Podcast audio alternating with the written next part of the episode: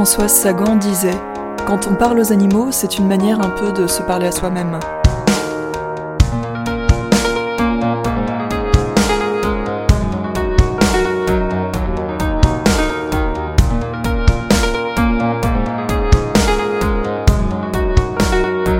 À part quand ils sont malades ou, qu'ils ont l'air euh, malheureux, qu'ils ont des crises de mélancolie, c'est ce qui leur arrive. Généralement, quand on parle animal, on dit Eh bien, mon petit coco, mon petit, mon, vieux, c'est une manière de, se parler à soi-même. Un peu, un peu direct, je crois.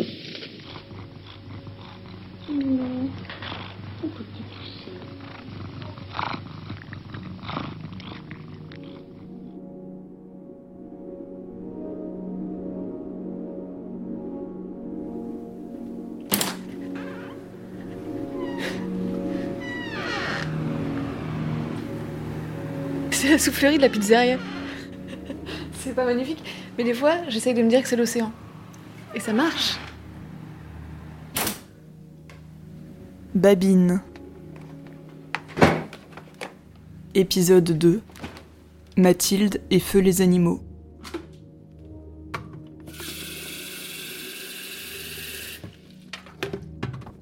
Je pense que j'avais à peu près 14 ans et je ne sais plus qui m'a offert un carnet secret, là, les carnets avec un petit cadenas et tout.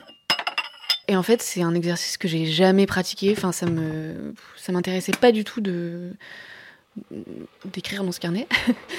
Mais je me souviens d'une fois où j'étais devant la télé. Voilà, c'est peut-être pour ça j'étais trop devant la télé quand j'étais jeune. Et il y avait à l'époque là le zapping avec les, images chocs, enfin bon, le zapping de la télé.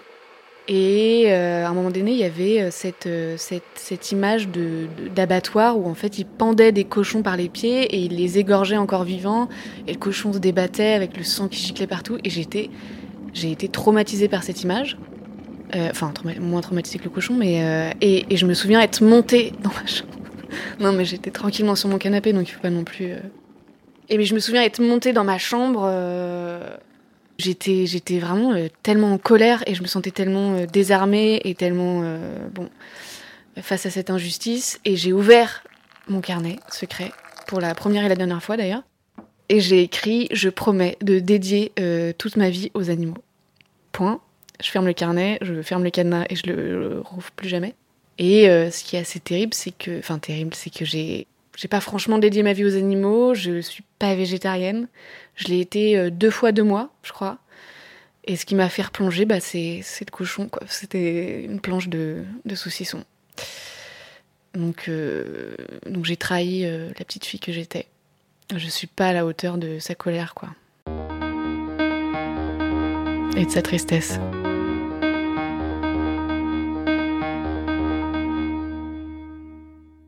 En fait, euh, ma mère, elle est morte quand j'étais petite, quand j'avais 8 ans.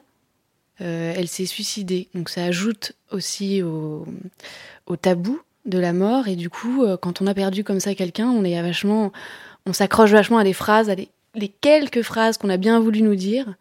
Et donc, oui, j'ai grandi avec ces phrases-là. Et, et l'une d'elles était Ta mère adorait les chats, ta mère adorait les chats. Et donc, on avait eu cette première chatte. C'était elle qui était allée la chercher. Minette, elle s'appelait Minette. Et ça, c'était mon, ça a été mon premier, euh, premier animal de compagnie. Minette, une petite chatte grise. Et après, on a eu ses enfants, ses enfants qu'elle a d'ailleurs, euh, elle a accouché, enfin, elle a mis bas, c'est ça qu'on on dit plutôt pour les animaux, sur mon lit. Ça, c'était dingue. Et je me souviens d'avoir crié Papa, papa, il y a la chatte qui fait caca sur mon lit. Et en fait, il arrive, et en fait, elle faisait pas du tout caca, elle était en train de donner naissance à 4-5 petits chatons. Et après, on m'a dit euh, à quel point ça voulait dire qu'elle me faisait vraiment confiance. Qu'elle décide de faire ça là, euh, sur mon lit d'enfant. Et je me souviens qu'on a passé la nuit à la veiller, à regarder comment ça se passait. Et en fait, ça a duré très très longtemps. Nous, on était petites, du coup, on est allé se coucher. Et donc après, le matin, on s'est réveillé, on demandait alors, il y en a combien, il y en a combien, parce qu'on n'avait pas pu rester éveillé euh, aussi longtemps. Et on en a gardé un qui s'appelait Tigrou. Et donc, on avait la maman et le fils. Mais la maman est partie. Et après, on a gardé le fils. Et voilà. Et donc, j'ai un rapport au chat qui est euh, complètement et totalement lié à la mort de ma mère, quoi. Donc après, ces chats, c'est devenu quelque chose de très important pour moi et pour mes sœurs aussi, je pense. Et en plus, après, il y a le, il y a Minette qui s'est barrée chez le voisin, donc genre deuxième abandon. Une fois, elle était dans le dans l'arbre euh, de notre jardin. Elle revenait de temps en temps et j'avais essayé de l'attraper. Elle m'avait griffé comme si elle euh, elle actait que maintenant euh, c'était fini quoi. C'était plus la chatte de notre foyer, mais du voisin qui lui avait donné à manger des choses apparemment plus plus alléchantes que nos croquettes. Et, et, donc voilà, j'adore les chats et pour moi c'est voilà c'est c'est l'animal de ma mère. Et, et ben là, cet été, par exemple, j'ai fait du, comment on dit, du cat sitting. Je me suis occupée d'un chat qui est tellement mignon, qui s'appelle Roti. Et donc, je suis allée euh, le nourrir, euh, passer quelques nuits avec lui. J'ai fait ça deux fois, mais en fait, c'est quelque chose, je suis trop sensible, je peux pas faire ça. Parce qu'en fait, dès que je le laisse tout, je sais pas comment les gens font euh, pour avoir des petits chats chez eux là, qui miaulent et qui sont, qui ont l'air tout tristes quand on part. Et du coup, quand je dormais pas avec Roti, j'étais, je me sentais hyper coupable. Quand je montais dans les escaliers, je l'entendais déjà miauler, comme si elle m'attendait. Moi, je suis trop sensible pour ce genre de, de scène, quoi. Tu ouvres la porte, puis tu la vois, elle est tellement mignonne et elle attend qu'une chose, c'est que, bon, tu la nourrisses, ça, c'est sûr, mais aussi après, euh, elle saute sur toi pour avoir ses petits câlins, quoi. Et euh, donc les chats, j'ai beaucoup de copines qui ont plein de chats, donc ça j'adore et des fois même c'est un, J'aime bien aller chez les gens s'il y a des chats, quoi. Ça fait partie de, de mon intérêt à, y aller ou pas, quoi. Parce que moi, j'en ai pas parce que je. Parce que j'habite dans 30 mètres carrés, que je me vois mal euh, y mettre un animal, tu vois. Et alors, bah, par exemple, le Noël dernier, euh, j'ai décidé de pas fêter Noël en famille. Voilà, je me suis dit que j'avais le droit et donc euh, j'ai pris ce droit-là. Et j'ai du coup gardé le chat de ma copine, qui elle était en famille. Et donc je me suis passé un Noël euh, toute seule avec son chat. Et on a regardé un truc d'ailleurs, je me souviens plus, et on a mangé des gâteaux, des baklava et on et voilà quoi, on était ensemble et c'était un super Noël.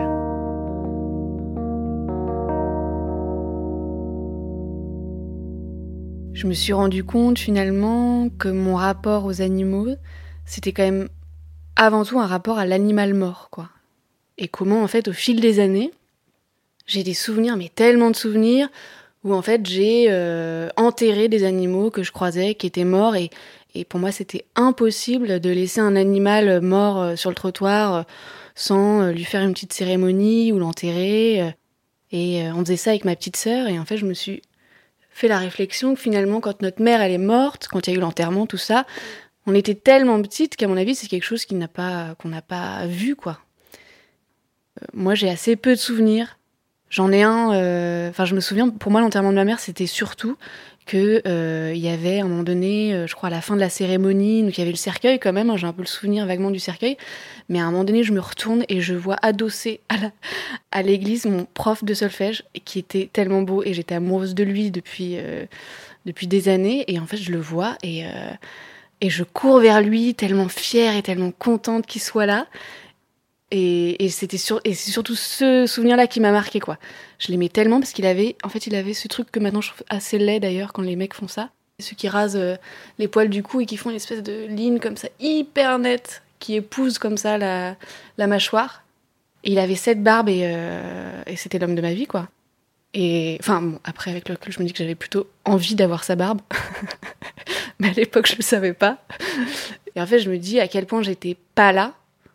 Et j'aime me dire que, comme il était impossible pour moi de faire le deuil de ma mère, euh, je l'ai un peu fait, comme ça, par petites touches, à travers, euh, à travers euh, ces animaux que j'enterrais, que je prenais le temps d'enterrer. Ouais, je me dis qu'il y a peut-être un truc là-dedans de l'enfant qui qui fait comme il peut, qui trouve en fait des, subterfuges, des, des chemins de traverse quoi pour pour éprouver des drames qui sont trop trop trop grands pour son petit corps. Et je me disais euh, voilà petit à petit euh, l'oiseau fait son nid et petit à petit l'enfant fait son deuil.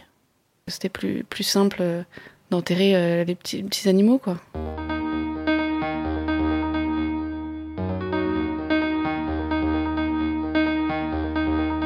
J'en ai deux qui m'ont bien marqué. Je me souviens d'un crapaud. On était dans un camping avec ma petite sœur. On était dans la tente, en fait. On était déjà couchés, on était petites. Et on entendait dans le, passage derrière, euh, derrière la tente des garçons qui s'amusaient et on comprenait petit à petit qu'en fait ils avaient trouvé un crapaud euh, mort. Alors là déjà aussi il y a euh, l'idée de défendre l'honneur du crapaud mais qui est déjà mort en fait. c'est même pas le sauver, donc c'est encore vraiment ce rapport en fait à l'animal qui est déjà mort. Et donc il l'avait fait exploser une première fois et en fait donc il était mort et il voulait continuer à le faire exploser. Euh, et, aussi, il roulait dessus, donc il, l'aplatissait avec le vélo. Bref, il massacre de, de crapauds morts. Et donc, à un moment donné, on les entend partir parce qu'ils avaient plus de pétards. Donc, ils font on va chercher d'autres pétards dans la caravane ou, dans la tente. Et donc là, avec ma sœur, on se regarde et on se fait ok, c'est maintenant. Et, euh, donc, on sort de la tente. On récupère, je sais pas comment, euh, crapaud explosé. Et on l'a enterré sur la plage, euh, voilà, dans un petit endroit qui nous paraissait sympa euh, pour euh, reposer en paix. Et après, on est retourné dans la tente. Et là, on a entendu les, les jeunes garçons revenir et pas comprendre ce qui s'était passé, quoi. Et nous, on était trop contentes. L'autre souvenir qui est encore plus fort parce qu'il est vraiment, là, je me dis, on était vraiment frappés, quoi. Avec ma petite sœur, donc, on devait avoir une dizaine d'années, je pense. Et on était avec ma grand-mère, je pense qu'il y avait aussi ma grande sœur. Et on était en vacances dans un genre de, gîte qu'on avait loué, ou une maison qu'on avait louée. Et en arrivant en voiture, en fait, au bord de la nationale, on voit un blaireau euh, mort, euh, juste avant de rentrer dans le village. Quoi.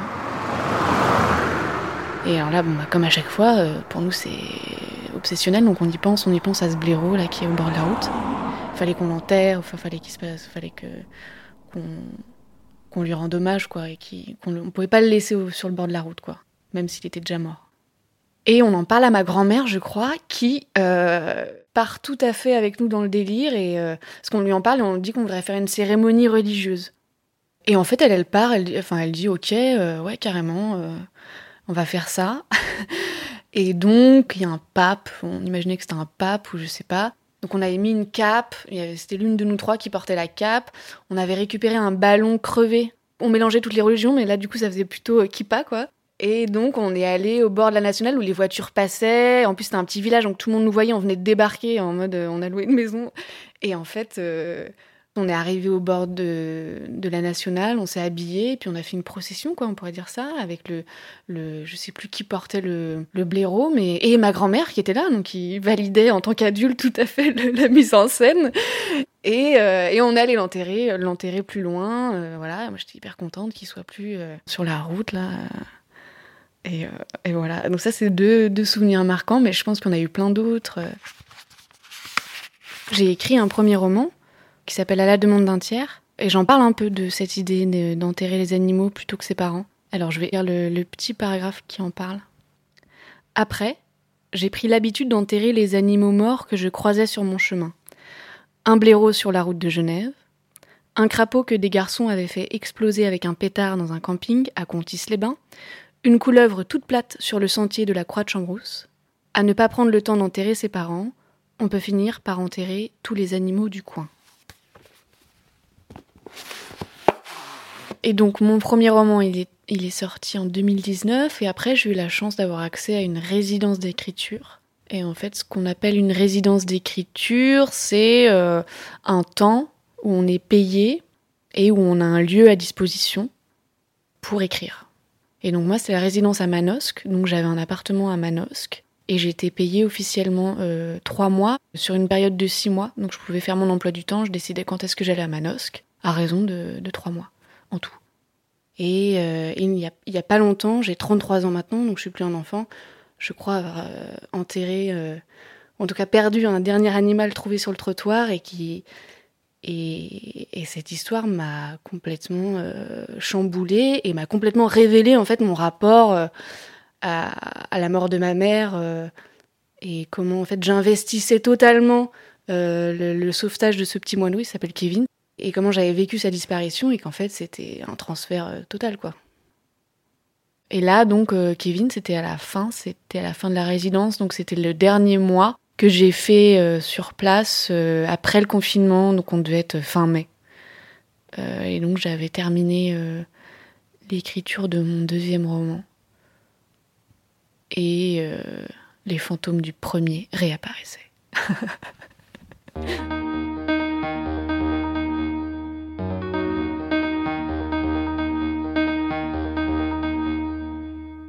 Donc ça, c'est la photo où Kevin est sur le trottoir. Donc la première fois que je le vois, ce petit moineau que j'ai vu donc sur le trottoir, tout petit, toute petite boule, euh, son petit corps comme ça un peu ballotté par le vent.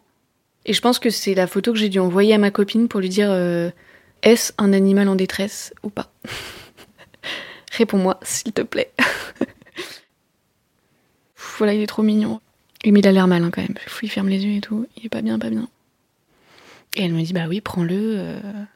Et donc je le prends et je le mets dans mon masque, car nous sommes et nous étions et nous sommes encore en période de pandémie.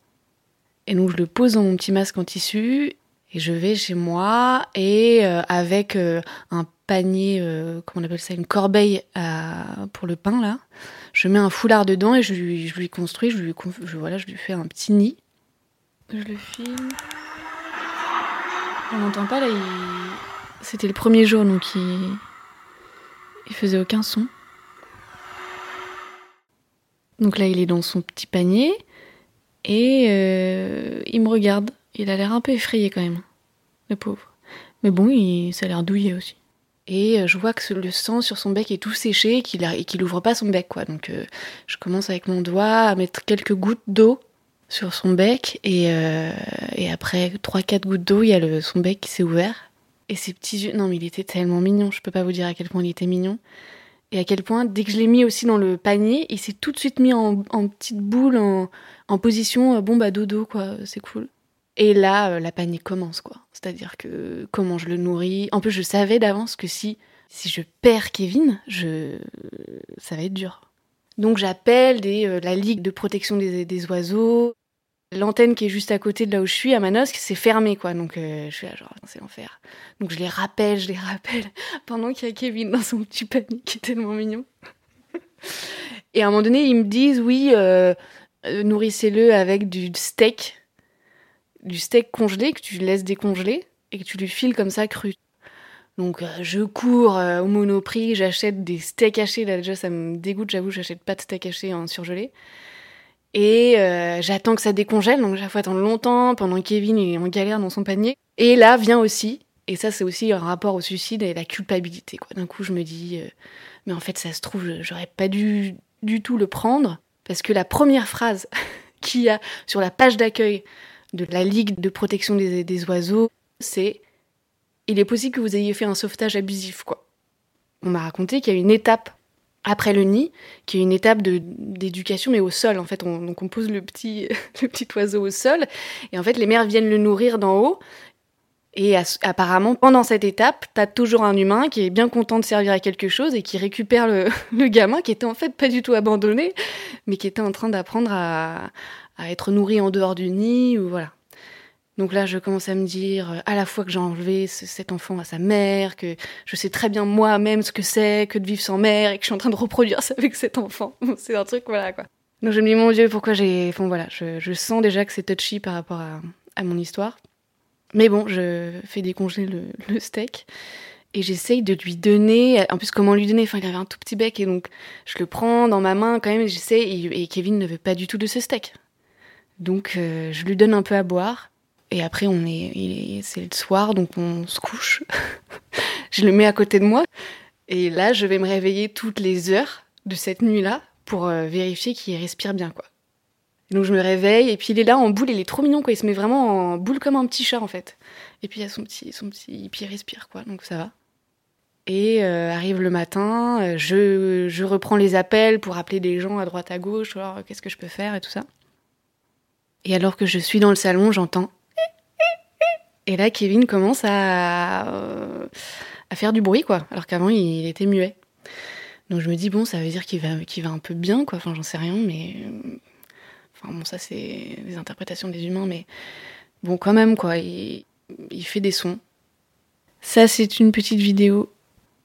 Là, c'est le deuxième jour. Donc, il sort un peu du nid. Il fait pas de bruit sur celle-là, mais. Oh, il est trop mignon. Et tu qui reviens il fait des petites aventures, mais elles sont courtes. Et là, carrément, il marche. Voilà.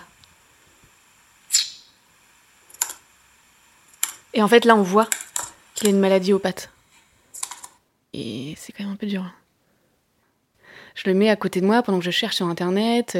Je finis par appeler le vétérinaire de Manosque qui me dit Ah, mais justement, on a une de nos vétérinaires qui récupère les animaux. Vous pouvez venir le, le déposer. Par contre, on n'a pas le temps de discuter avec vous. Et je trouve ça un peu bizarre qu'il me dise ça. maintenant, je comprends. C'est vrai que les gens ont besoin d'échanger sur. et euh, donc, je bah oui, oui, de toute façon. Enfin, dans ma tête, je me dis oui, de toute façon, j'allais pas vous raconter sa vie, mais en fait, je fais que ça depuis que j'ai rencontré Kevin. Donc, euh. Donc j'arrive, et là, c'est quand même drôle parce que j'arrive avec mon petit panier, euh, avec mon petit moineau, là. Et il y avait des énormes chiens à côté de moi, enfin, des gens qui avaient des animaux aussi domestiques normaux. Pas genre, c'est quoi cette personne avec son panier à pain, là, et. Et donc, je vais au comptoir, je dépose euh, le moineau et je dis, bah voilà, euh, il s'appelle Kevin. Et donc, le, standardiste, très sérieux, me dit, ah oui, oui, Kevin. Donc, il note Kevin et tout. Je fais, cool, c'est bien. On peut triper, ça, ça passe. Et il me dit, euh, bon, bah, on va s'en occuper. chez nous, on, a, on, a, on fait ça souvent, on a de quoi voilà, récupérer les petits animaux. Et il me dit, si vous voulez, je vous donne des nouvelles. Alors, je fais, oui, oui, je veux des nouvelles. Et donc on est vendredi, donc c'est je le laisse. Puis après c'est fermé samedi, dimanche et c'est férié lundi. Donc moi euh, c'est très dur là. J'ai pas de nouvelles et je me demande vraiment euh, comment il va et et je commence à me dire mais euh, ça va trop loin quoi. J'appelle le mardi, donc je dis oui bonjour, je voulais laisser un petit moineau, Kevin, je voulais prendre de ses nouvelles.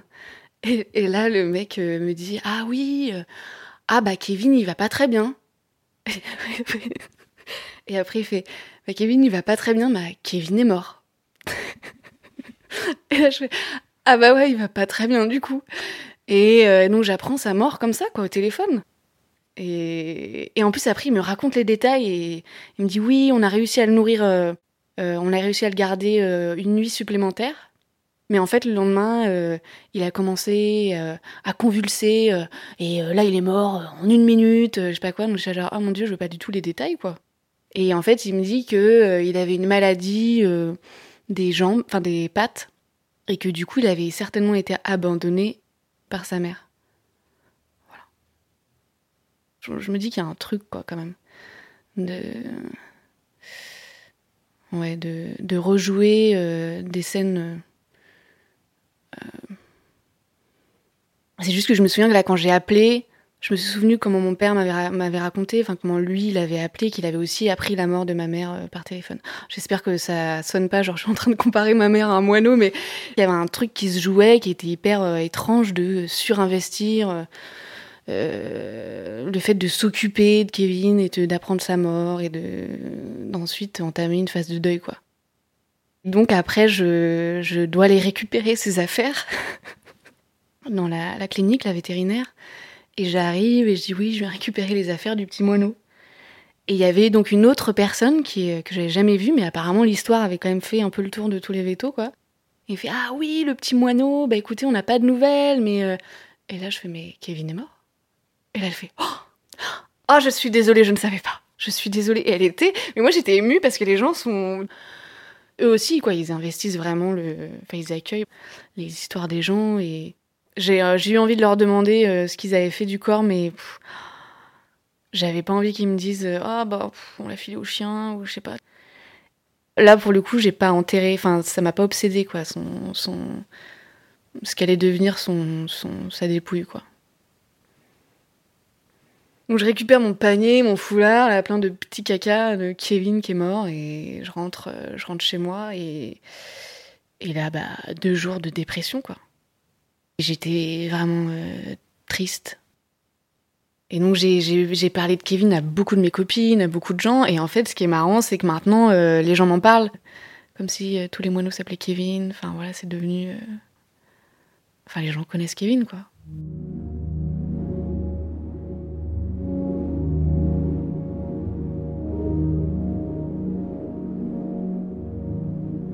C'était la période d'éclosion des œufs en fait.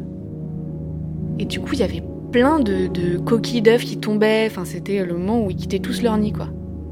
Et du coup, après, je me souviens que j'étais dans les rues de Manos et que j'entendais des fois des coquilles d'œufs tomber. Euh, et genre, je me disais, oh non dieu, faut pas que je regarde, faut pas que je tombe sur un autre oiseau. Euh. Donc je fermais les yeux, je disais, non, pas, de, pas moineaux. Et bah, cet été, j'ai sauvé pas mal de petits moucherons, par exemple, qui tombent dans les verres. Et euh, faut, être rapide parce que c'est tellement petit c'est vite mort, quoi. Donc, euh, tu le prends, puis tu le sèches un peu, et puis là, tu regardes euh, s'il repart ou pas. Et j'ai, j'ai jamais tué de. d'un ah, alors, si, les moustiques, j'avoue. Je tue les moustiques, mais sinon, je tue jamais les insectes et je n'ai jamais tué d'araignées. Et ma grand-mère, d'ailleurs, elle disait une maison qui a des araignées, c'est une maison qui est en bonne santé. Parce que ça nettoie, enfin, je sais pas quoi, ça mange les, toutes les petits. Donc je tue pas les araignées, euh, mais je me souviens aussi quand même que quand j'étais petite, c'était très intéressé, je dois le confesser, parce que j'imaginais qu'un jour, il y aurait un renversement des dominations homme-animal, et qu'un jour les animaux reprendront le pouvoir, et que là, euh, ils vont se faire plaisir sur euh, nous juger, et, et donc j'imaginais une, une, araignée géante qui serait la mère de toutes les araignées, et le jour où les animaux auront repris le pouvoir, tous les humains passeront devant elle et elle décidera en fonction de si t'as tué ou pas ses enfants, si, si t'es sauvé ou si t'es exécuté dans la foulée, quoi. Et donc je m'imaginais euh, devant cette énorme araignée et, euh, et, que là elle me regarderait et qu'elle verrait tous les moments où j'ai tellement galéré, tellement perdu du temps à essayer de choper la petite araignée pour la mettre dehors et qu'en fait du coup t'as même plus le temps de prendre ta douche. Et, euh, et où je mettais l'araignée dehors et je me disais bah au moins l'araignée géante elle va me sauver au moment du jugement dernier.